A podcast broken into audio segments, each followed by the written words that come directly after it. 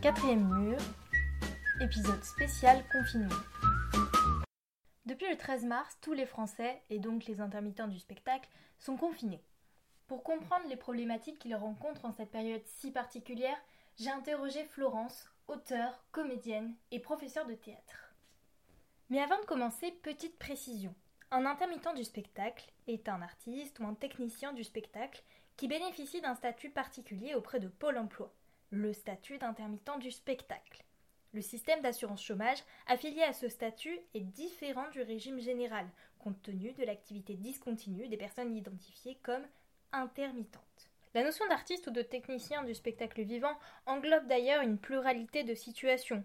Aussi bien des game designers que des éclairagistes peuvent bénéficier du statut d'intermittent du spectacle. Ce dernier n'est donc pas uniquement réservé aux professionnels de l'art dramatique, et est donc largement utilisé dans tout type de milieu artistique. Pour bénéficier de ce système de protection sociale, les artistes ou techniciens du spectacle vivant doivent effectuer 507 heures de travail en 12 mois. Chaque année, à une date anniversaire, la personne intermittente doit donc pouvoir justifier de 507 heures de travail sur les 12 derniers mois pour que son statut puisse être renouvelé. Maintenant qu'on est tous au point, l'interview peut commencer. Bonne écoute Salut Florence Est-ce que tu peux nous résumer quelles sont en temps normal tes activités professionnelles? En temps normal, euh, j'anime des ateliers en début de semaine en hôpital de jour le lundi et après j'ai des ateliers avec des enfants, des ados et des adultes euh, le lundi et le mardi. Ça me manque beaucoup, c'est très compliqué. Mm. Tu es aussi auteur, membre d'une compagnie professionnelle et tu joues régulièrement du côté de Marseille. Comment est-ce que tu as vécu l'annonce du confinement? Ben, En fait, euh, moi, ça a été un peu vraiment... euh, j'ai eu l'impression de me prendre un bus. Alors, au risque de paraître un peu naïve ou un peu bébête, euh, vraiment, j'étais loin d'avoir mesuré la gravité de la situation. Encore une fois, je, travaille avec des professionnels de, la santé et même euh, certains d'entre eux me disaient bon, ben, c'est une grippe. Euh, voilà, donc j'écoutais, je me tenais informée, mais je n'avais pas compris que c'était aussi grave que ça. Et du coup, oui, en effet, j'ai un peu vécu la nouvelle comme un tsunami parce qu'en effet, ben, comme tu le disais, les théâtres où je travaille se sont retrouvés fermés, euh, donc forcément les ateliers euh, fermés également jusqu'à nouvel ordre, et du coup bah, toute l'activité paralysée euh, pendant un certain temps. T'as beaucoup de projets qui sont annulés? Ben, les spectacles qui se sont annulés, et c'est beaucoup de scolaires, euh, ce sont des spectacles qui de toute façon tournent assez bien. Donc même si ça se joue pas cette saison, ce qui me paraît quand même très très compromis, hein, euh, même si les enfants retournent en classe, euh, je suis pas sûre qu'ils arrivent à trouver le temps de sortir au théâtre. Mais en tout cas, c'est des spectacles qui se joueront la saison prochaine, c'est évident. Ça, c'est pas tellement problématique. Par contre, moi, je suis en, en, résidence dans un théâtre sur Marseille qui joue tous les week-ends. Voilà, donc moi, je joue tous les week-ends de début décembre à fin mars. Il est bien évident que les week-ends de, mars que je n'ai pas pu jouer, euh, ceux-là, ils sont perdus.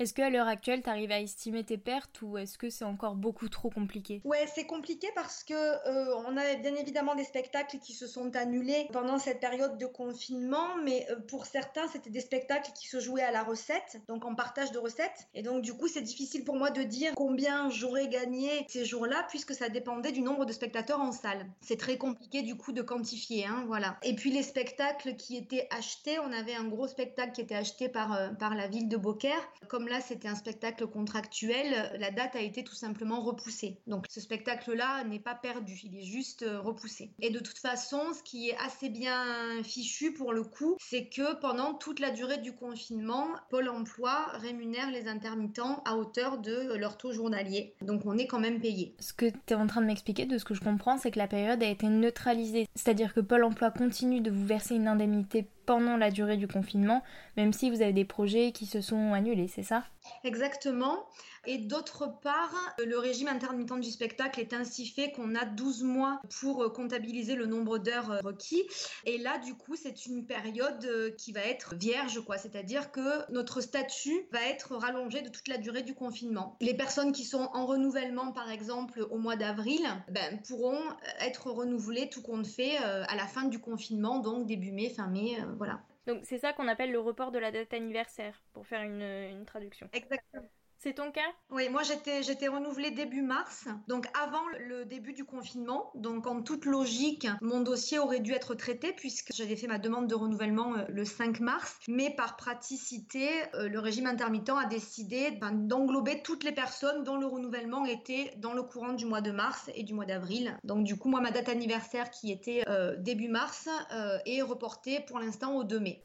Est-ce que tu considères que ces mesures prises par Pôle emploi seront suffisantes pour que les intermittents du spectacle se relèvent financièrement de cette période de confinement?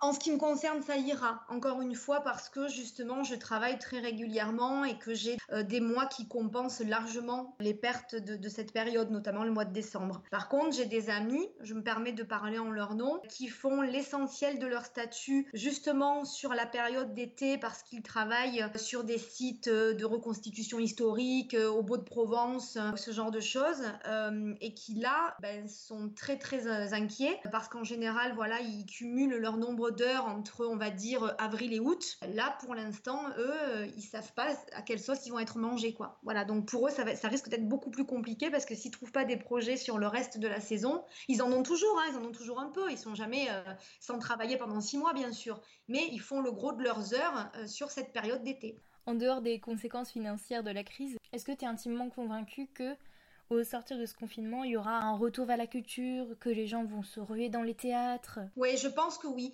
J'ai des copines qui habitent assez loin qui me disaient c'est pas grave, on viendra, on fera de la route, euh, on viendra vous voir parce que là vraiment on a besoin euh, de spectacles, d'expositions, de concerts, euh, voilà. Donc je pense que oui. Après, je suis pas sûre, selon le moment où on sort du confinement, que ce sera effectif tout de suite, parce qu'on va aller quand même vers les beaux jours et je crois que les gens qui ont aussi été privés beaucoup de leur famille vont peut-être plutôt s'orienter vers des barbecues ou de la plage. Et, très honnêtement, je les comprends. Mais je pense que oui, on risque d'avoir du coup une, une bonne prochaine saison, quoi. Enfin, j'espère.